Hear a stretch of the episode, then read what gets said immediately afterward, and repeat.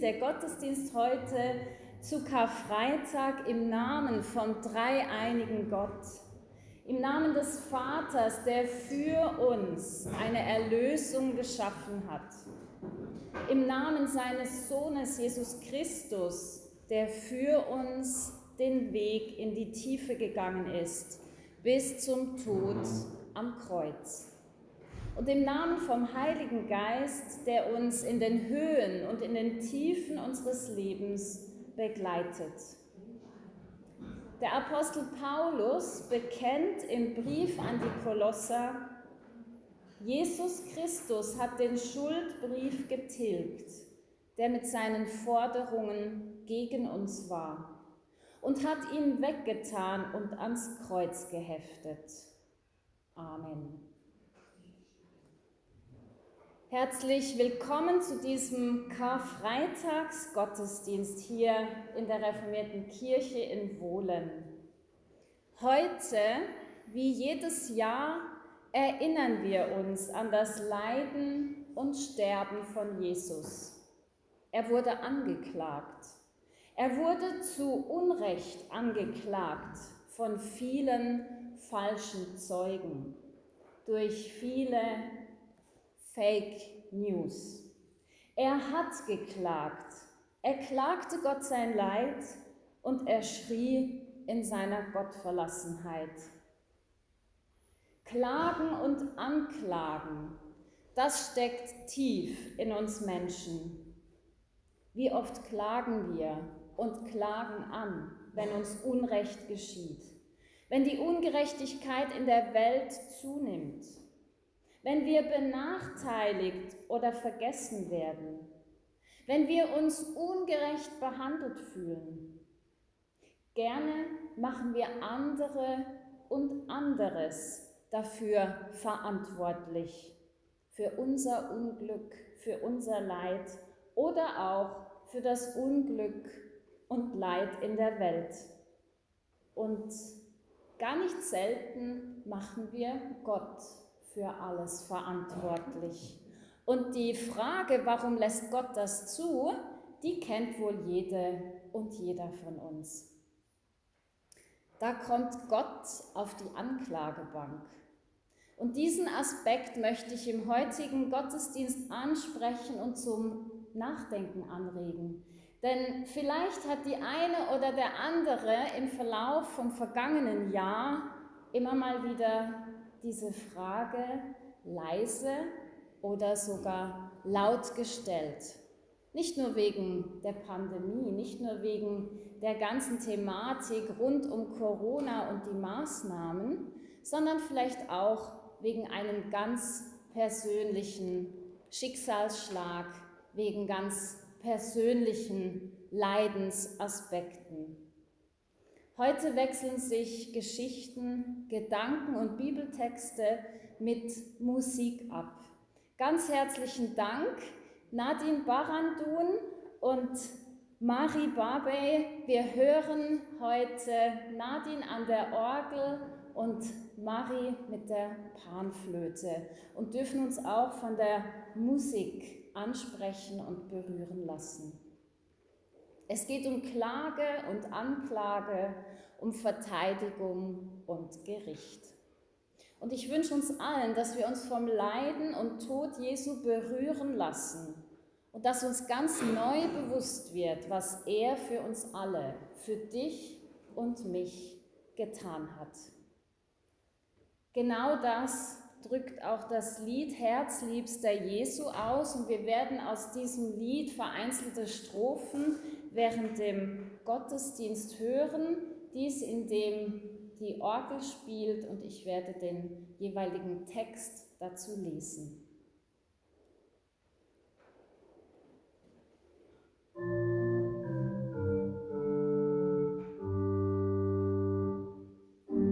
Herzliebster Jesu, was hast du verbrochen?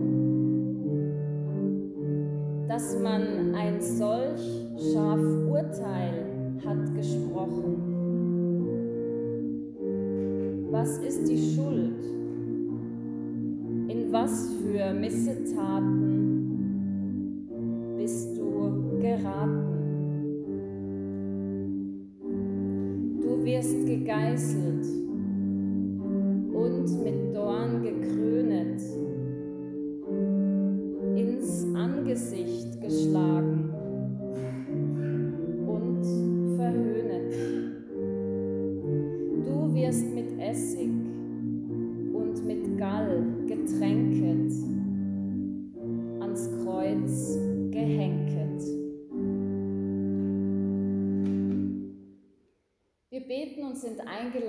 Dazu aufzustehen.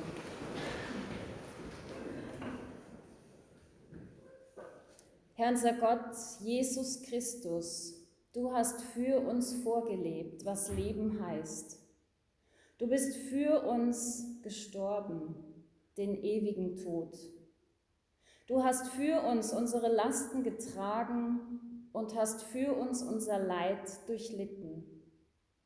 Du ertrugst unsere Schmerzen, du trugst unser Kreuz. Jesus Christus, du bist für uns den Weg des Todes gegangen, den du Gott in den Weg des Lebens verwandelt hast, für uns alle, damit wir Hoffnung auf Leben haben. Dafür danken wir dir. Und wir bitten dich, dass du hier und jetzt zu uns sprichst durch dein Wort. Amen.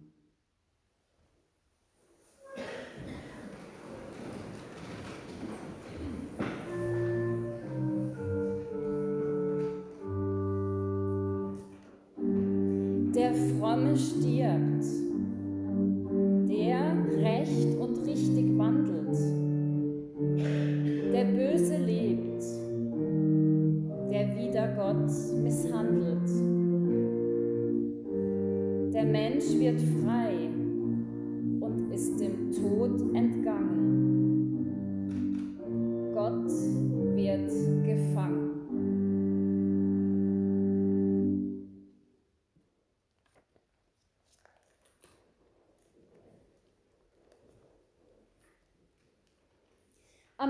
Der Zeiten versammelten sich Millionen von Menschen auf einer riesigen Ebene vor dem Thron Gottes.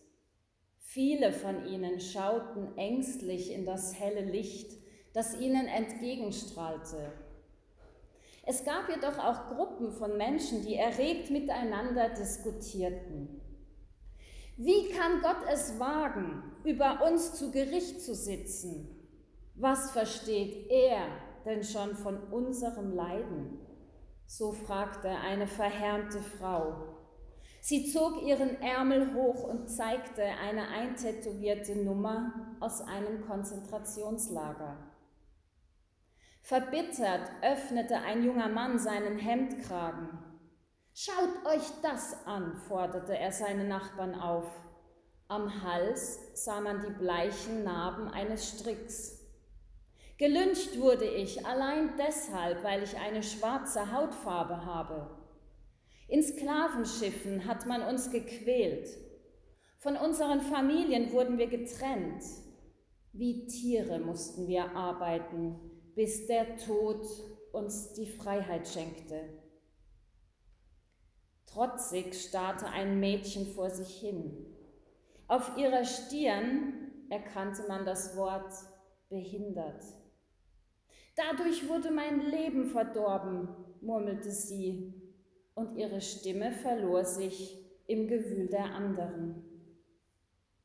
Überall wurden jetzt ärgerliche Klagen laut. Jeder richtete Vorwürfe an Gott, weil er das Leid in der Welt zugelassen hatte. Ja, wie konnte Gott sich überhaupt vorstellen, was der Mensch auf der Erde alles erdulden muss? Schließlich führte er doch in der Schönheit des Himmels ein recht angenehmes Dasein, so fanden sie. Dort gab es keine Tränen, keine Not und keinen Hass. Gott hat leicht reden, lautete die allgemeine Klage. Es bildeten sich verschiedene Gruppen, die sich jeweils einen Sprecher wählten. Da war ein Jude, ein Schwarzer, ein Unberührbarer aus Indien, ein Unehelicher, ein entstellter Leprakranker, ein Opfer aus Hiroshima, jemand aus einem kommunistischen KZ-Lager und ein ermordetes ungeborenes Kind. Sie diskutierten aufgeregt miteinander und waren sich schließlich in der Formulierung der Anklage einig. Der Sachverhalt war ganz einfach. Bevor Gott das Recht haben sollte, über sie zu richten, sollte er erst einmal das ertragen, was sie erlitten hatten. Gott sollte dazu verurteilt werden, auf der Erde zu leben als Mensch. Aber da Gott nun mal Gott war, hatten sie gleich bestimmte Bedingungen aufgestellt. Er sollte keinerlei Möglichkeit haben, sich aufgrund seiner göttlichen Natur selber zu helfen. Dazu hatten sie sich Folgendes ausgedacht. Gott sollte als Jude geboren werden. Schon als Kind müsste er Gerüchte hören, dass man nicht wüsste, wer sein Vater sei. Er sollte von seinen engsten Freunden verraten werden, von einem voreingenommenen Gericht verhört und dann von einem feigen Richter für schuldig verurteilt werden. Schließlich sollte er selber erfahren, was es heißt, völlig allein und von allen Menschen verlassen zu sein und der qualvolle Tod, der müsse in aller Öffentlichkeit geschehen, umgeben von einer schadenfrohen Menge. Als nun jeder Sprecher einen Teil dieses Urteils verkündete, erhob sich ein großes Raunen vor dem Thron Gottes. Nachdem der letzte Sprecher seinen Urteilsspruch verlesen hatte, folgte ein langes Schweigen.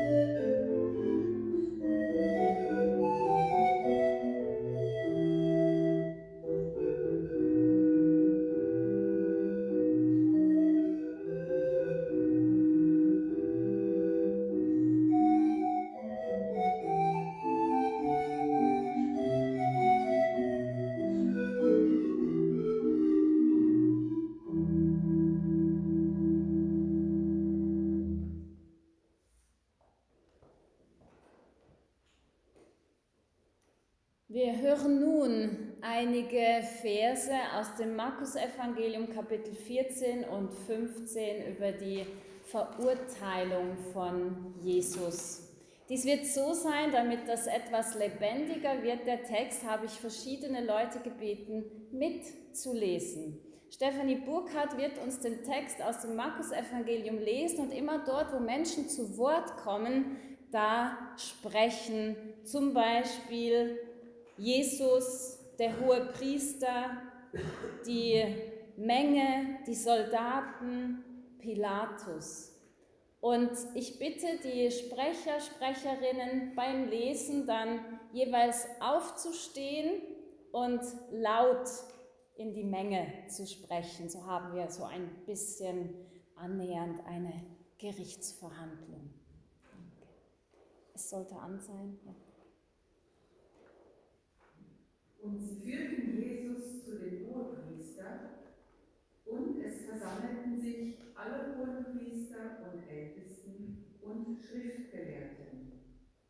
Aber die Hohepriester und der ganze Hohe Rat suchten Zeugnis gegen Jesus, dass sie ihn zu Tode brächten. Und sie fanden nichts, denn viele gaben falsches Zeugnis ab gegen ihn, aber ihr Zeugnis stimmte nicht überein. Und der hohe Priester stand auf, trat in die Mitte und fragte Jesus und sprach, Antwortest du nicht auf das, was diese gegen dich vorbringen? Er aber schwieg still und antwortete nichts. Da fragte ihn der Hohepriester abermals und sprach zu ihm, Bist du der Hohe, bist du Christus, der Sohn des Hochgeborenen? Jesus aber sprach, Ich bin's. Und ihr werdet sehen den Menschensohn sitzen zur Rechten der Kraft und kommen mit den Wolken des Himmels. Da zerriss der Hohepriester seine Kleider und sprach, Was bedürfen wir weitere Zeugen? Ihr habt die Gotteslästerung gehört. Sie aber verurteilten ihn alle, dass er des Todes schuldig sei. Da fingen einige an, ihn anzuspeien und sein Angesicht zu verdecken und ihn mit Fäusten zu schlagen und zu ihm zu sagen, Was sage uns? Und die Knechte schlugen ihm ins Gesicht.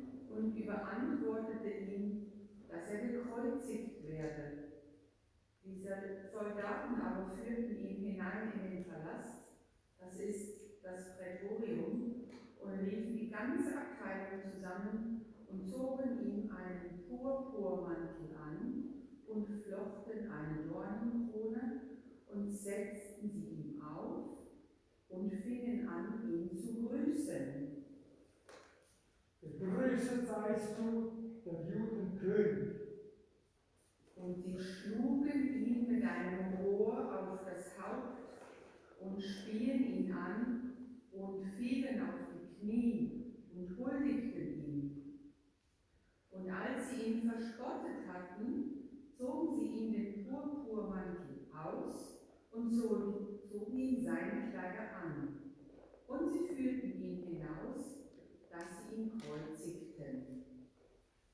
Und sie brachten ihn zu der Stätte Golgotha, das heißt übersetzt Schädelstätte. Und sie kreuzigten mit ihm zwei Räuber, einen zu seiner Rechten und einen zu seiner Linken.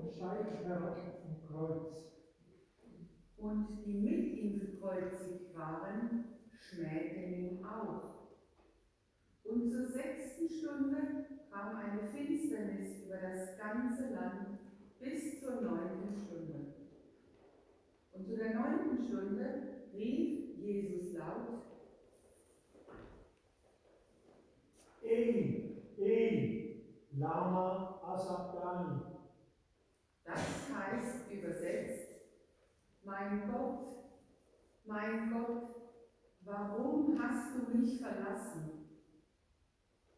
Und Jesus schrie laut und verschied.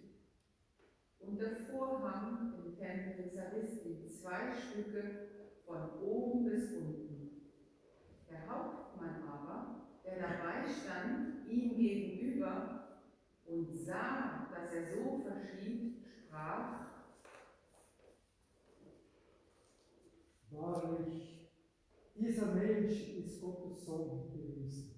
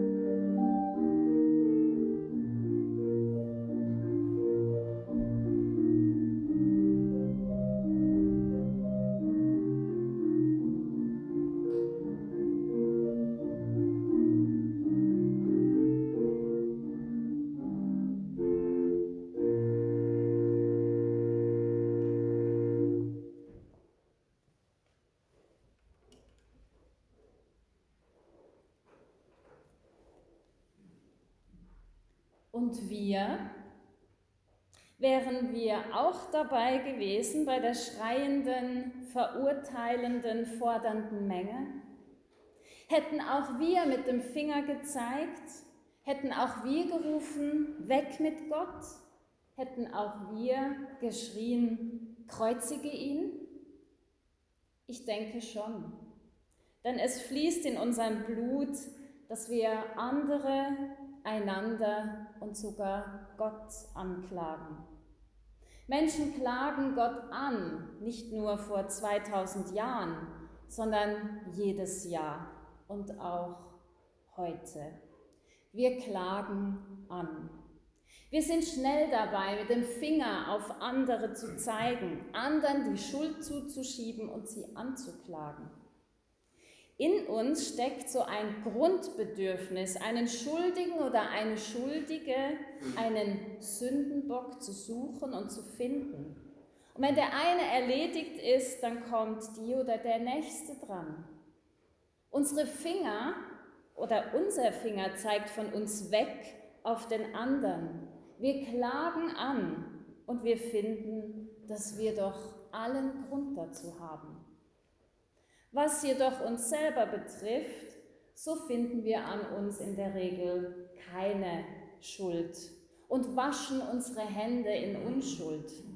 Wir finden für uns Entschuldigungen und Ausreden. Es scheint nur halb so schlimm, wenn wir etwas falsch gemacht oder andere verletzt haben, falls wir es überhaupt merken. Aber wer, wenn jemand uns zu nahe tritt, uns verletzt, sich etwas zu Schulde kommen lässt. Wenn wir dann wirklich niemanden finden, den wir verantwortlich machen können, dann geht's Gott an den Kragen. Und mit einem Mal kommt die ganze Lawine an Anklagen und Vorwürfen aus uns heraus. Wie kannst du das Leid zulassen, das Elend, die Not? Warum tust du nichts? Aber was wir dazu beitragen oder dagegen tun, davon möchten wir lieber nichts hören oder wissen. Aber Tatsache ist, dass jede Hand fünf Finger hat. Und wenn ein Finger auf andere zeigt, dann zeigen mindestens drei Finger auf uns selber. Und sie laden uns ein, diese drei Finger laden uns ein, hinzusehen und unseren eigenen Anteil anzuschauen. Ja, von Anfang bis Ende lädt uns Gottes Wort dazu ein, unsere eigene Schuld zu erkennen, damit zu Gott zu kommen und bei ihm Vergebung zu erhalten. Denn er hat für unsere Schuld teuer bezahlt. Er hat den Schuldbrief getilgt, gelöscht, zerrissen, der gegen uns war. Er scheint mit seinem Licht in unsere Finsternis, damit wir seine Wahrheit über uns erkennen.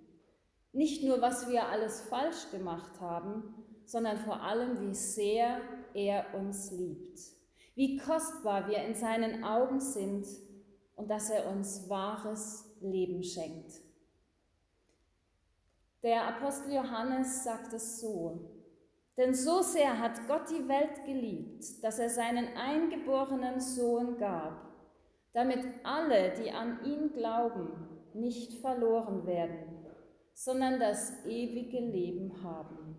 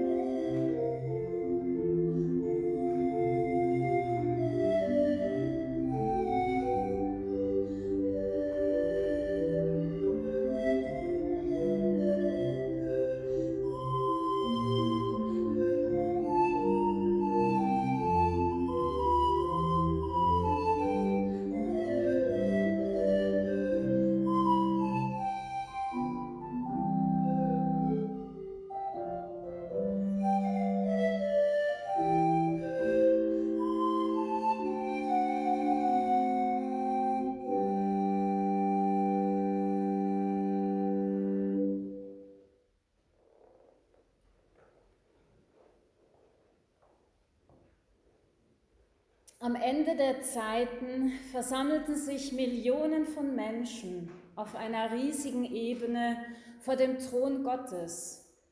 Viele von ihnen schauten ängstlich in das helle Licht, das ihnen entgegenstrahlte. Und so ganz anders war als jedes Sonnen-, Lampen- oder Kerzenlicht und jeder Feuerschein. Und in diesem hellen Licht sahen sie auf einmal sich selbst, sich selbst, so wie sie wirklich waren, ohne weiße Weste, ohne Ausreden, ohne Entschuldigungen, ohne Fassade und Schein, echt, authentisch. Niemand konnte sich mehr herausreden. Lug und Trug hatten keinen Sinn mehr. Und es machte ebenso keinen Sinn, sich möglichst von der besten Seite zu zeigen, denn es gab keine solche mehr. Das helle Licht ermöglichte den Menschen mit einem Schlag einen Blick in die Menschheitsgeschichte und in ihre eigene Geschichte. Der gute und zivilisierte Mensch so wie sie oft über die Menschheit und vor allem über sich selbst gedacht hatten, war mit einem Schlag nicht mehr so gut, wie er sich versuchte darzustellen.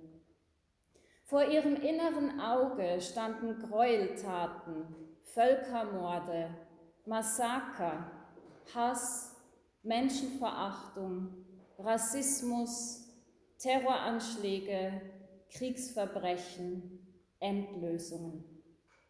Und die Ursache all dieser Verbrechen, das Herz der Menschen.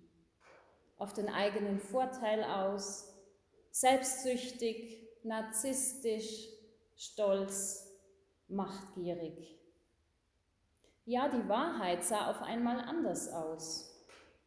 So waren sie, jede und jeder von ihnen. Und es gab nichts dagegen einzuwenden. Zwar gab es bei vielen gute Taten und auch Unverschuldetes, und doch überwogen die Suche nach der eigenen Ehre und der Stolz. In diesem hellen Licht war jedem und jeder klar, auch ich. Auch ich bin nicht unschuldig. Und der Versuch im bisherigen Leben, die Begriffe von Sünde und Schuld auszuklammern, zu vermeiden oder wegzudiskutieren, änderte nichts, blieb sinnlos bei dem, was sie jetzt erkannten. Gut, gut war und blieb nur einer. Und in diesem hellen und so anderen Licht wurde jedem und jeder klar, ich kann im Gottesgericht nicht von mir aus bestehen. Ich brauche Gottes Erbarmen. Stille breitete sich aus. Niemand wagte etwas zu sagen. Da kam einer mitten aus dem Licht und sie erkannten ihn. Sie erkannten ihn, obwohl sie ihn noch nie persönlich gesehen hatten. Die Wundmale waren sichtbar. Plötzlich wusste es jeder. Gott hatte schon gerichtet. Gott hatte genau dies, ihr eigenes Gericht, bereits auf sich genommen. Sein Erbarmen galt auch ihnen. Sein Erbarmen gilt auch uns. Amen.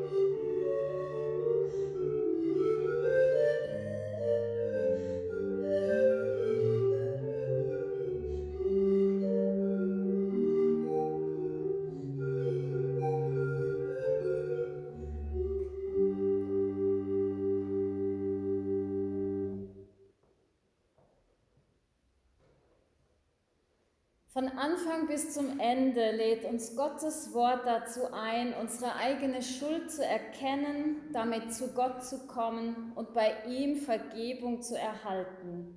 Denn er hat für unsere Schuld teuer bezahlt. Er hat den Schuldbrief getilgt, gelöscht, zerrissen. Den Schuldbrief, der mit seinen Forderungen gegen uns war. Und im Abendmahl, da dürfen wir erfahren, dass uns Jesus im Brot und im Saft der Trauben nahe ist, dass er mit uns feiert und uns seine Gemeinschaft schenkt. Jesus lädt uns alle ein, mit unseren Stärken und mit unseren Schwächen, dass wir damit zu ihm kommen.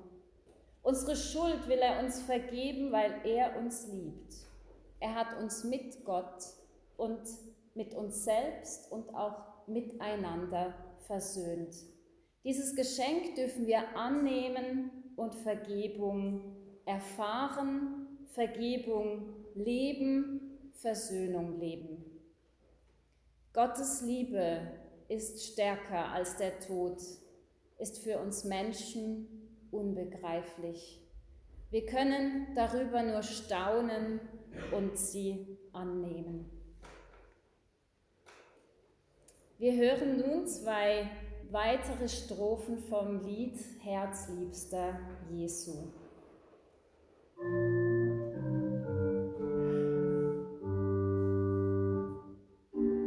Was ist doch wohl die Ursache solcher Plagen?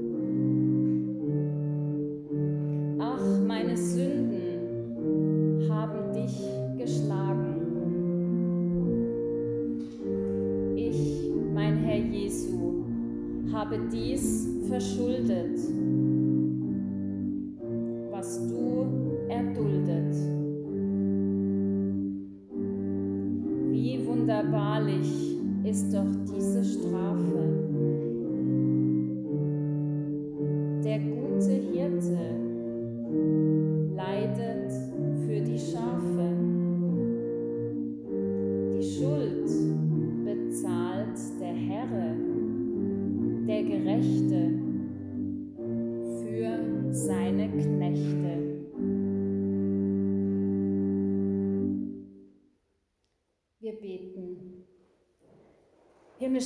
Vater, du hast deinen Sohn Jesus Christus für uns dahingegeben, damit wir Vergebung empfangen. Die Strafe lag auf ihm, auf dass wir Frieden hätten, und durch seine Wunden sind wir geheilt. Dir bekennen wir jetzt unsere Schuld, das, was uns belastet und beschäftigt, jede und jeder für sich in der Stille.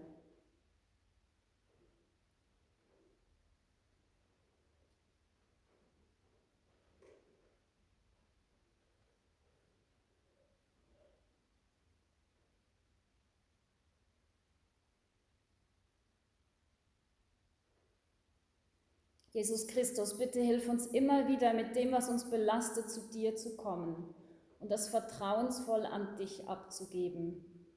Du weißt, wie es uns wirklich geht. Du weißt, wie es in uns aussieht. Du hast bis am Schluss an Gott festgehalten.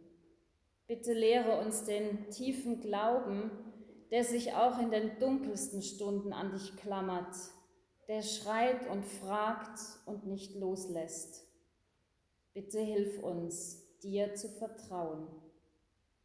Und wir bitten dich, dass du nun unseren Mangel ausfüllst durch dein Mahl, durch Brot, durch Traubensaft, durch dich selbst. Amen.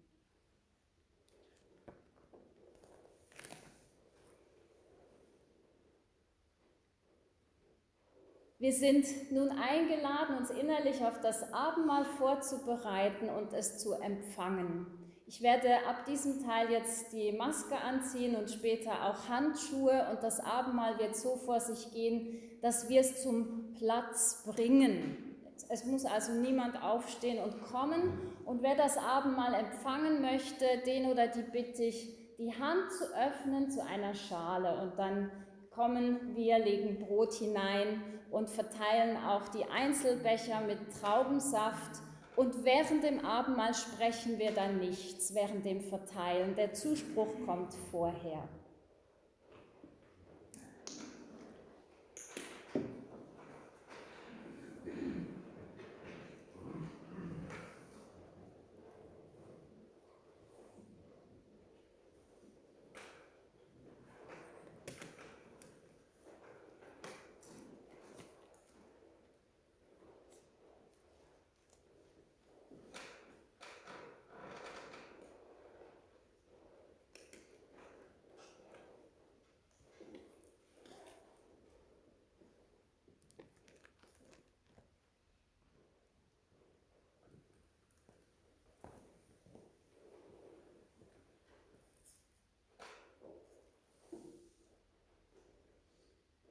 Herr Jesus in der Nacht, in der er verraten wurde, nahm er das Brot, dankte Gott dafür, brach es, gab es seinen Jüngern und sprach, nehmt und esst, das ist mein Leib, der für euch dahingegeben wird. Tut dies zu meinem Gedächtnis.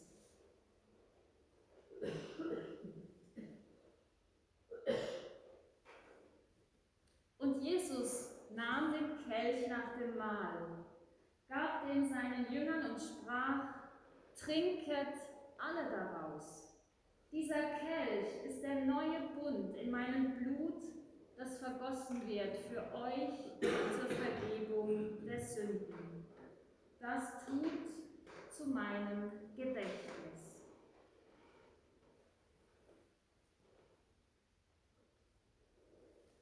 Die Einladung gilt uns allen, egal welche Konfession wir haben, bei Gott sind wir alle eingeladen. Und es geht letztendlich darum, dass wir uns von Gott beschenken lassen, Vergebung schenken lassen, denn er kennt unser Herz. Das kennt kein Pfarrer und kein Priester. Gott sei Dank. Wir dürfen uns von Gott beschenken lassen. Es ist alles bereit, schmecket und sehet, wie freundlich der Herr ist. Wohl dem, der auf ihn traut.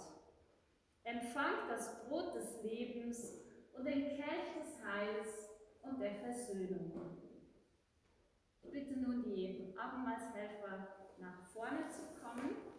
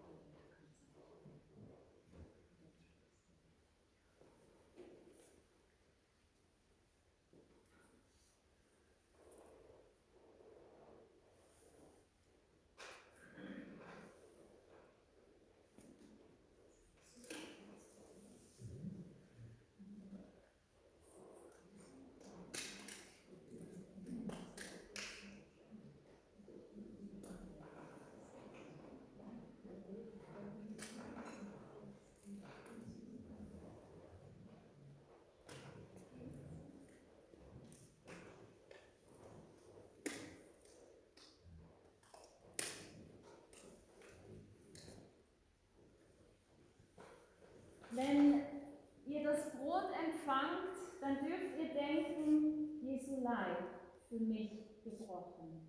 Und wenn ihr den Becher mit Traubensaft nehmt oder empfangt, dann dürft ihr denken, Jesu Blut für mich vergossen. Lebenskraft von Gott für mich.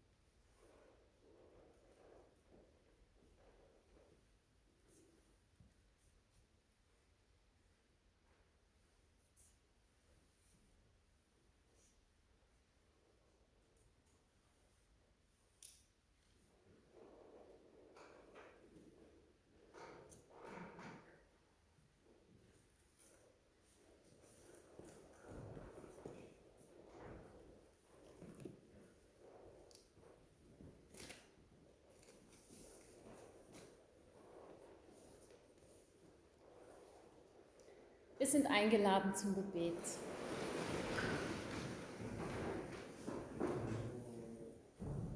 Danke Gott, dass wir immer wieder zu dir kommen dürfen, dich bitten, dich um Vergebung bitten und auch um neues Leben.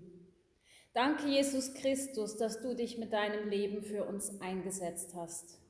Bitte gib du uns neue Kraft für unseren Weg. Lass uns weitergeben, was du uns geschenkt hast. Deine Vergebung und Versöhnung, deine Liebe, deinen Frieden. Und alle weiteren Bitten, nehmen wir hinein in das Gebet, das Jesus uns geschenkt hat.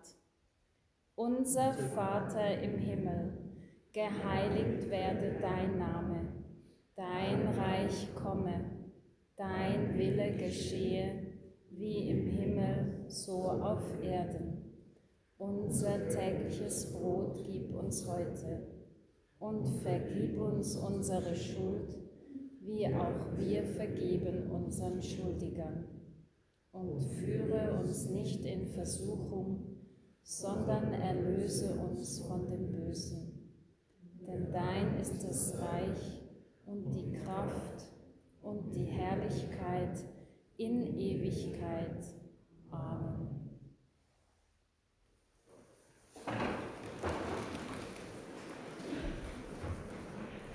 Kommen nun zu den Mitteilungen. Die heutige Kollekte ist für das Hilfswerk Open Doors bestimmt, das sich weltweit für verfolgte Menschen und ihre Familien einsetzt. Diese Kollekte empfehle ich Ihnen ganz herzlich, denn es gibt so viele Christen, die verfolgt werden, gefoltert werden und aufgrund von ihrem Glauben ihr Leben geben müssen. Vielen Dank. Zu den Mitteilungen. Am Ostersonntag hat es zwei Anlässe. Der eine ist in Villmergen, die Ostermorgenfeier um 6 Uhr am Morgen. Diese werde ich zusammen mit Birgit Rey gestalten und für alle Frühaufsteher herzliche Einladung. Und ich kann sagen, es hat mindestens noch 20 Plätze frei.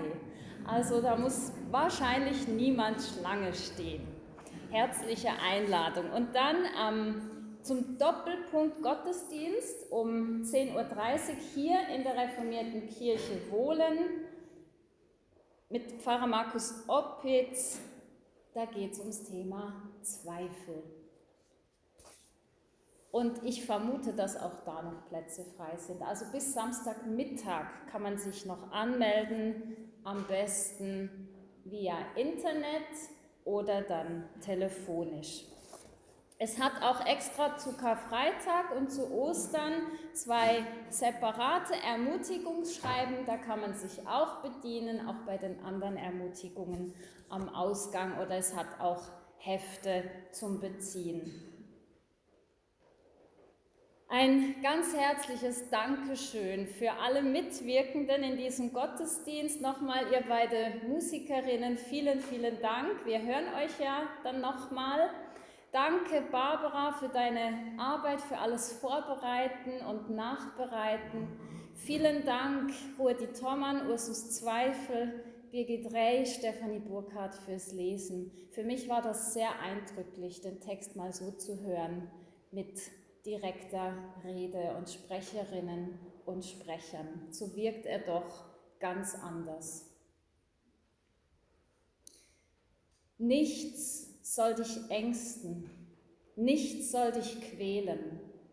Wer sich an Gott hält, dem wird nichts fehlen. Nichts soll dich ängsten, nichts soll dich quälen. Gott allein genügt.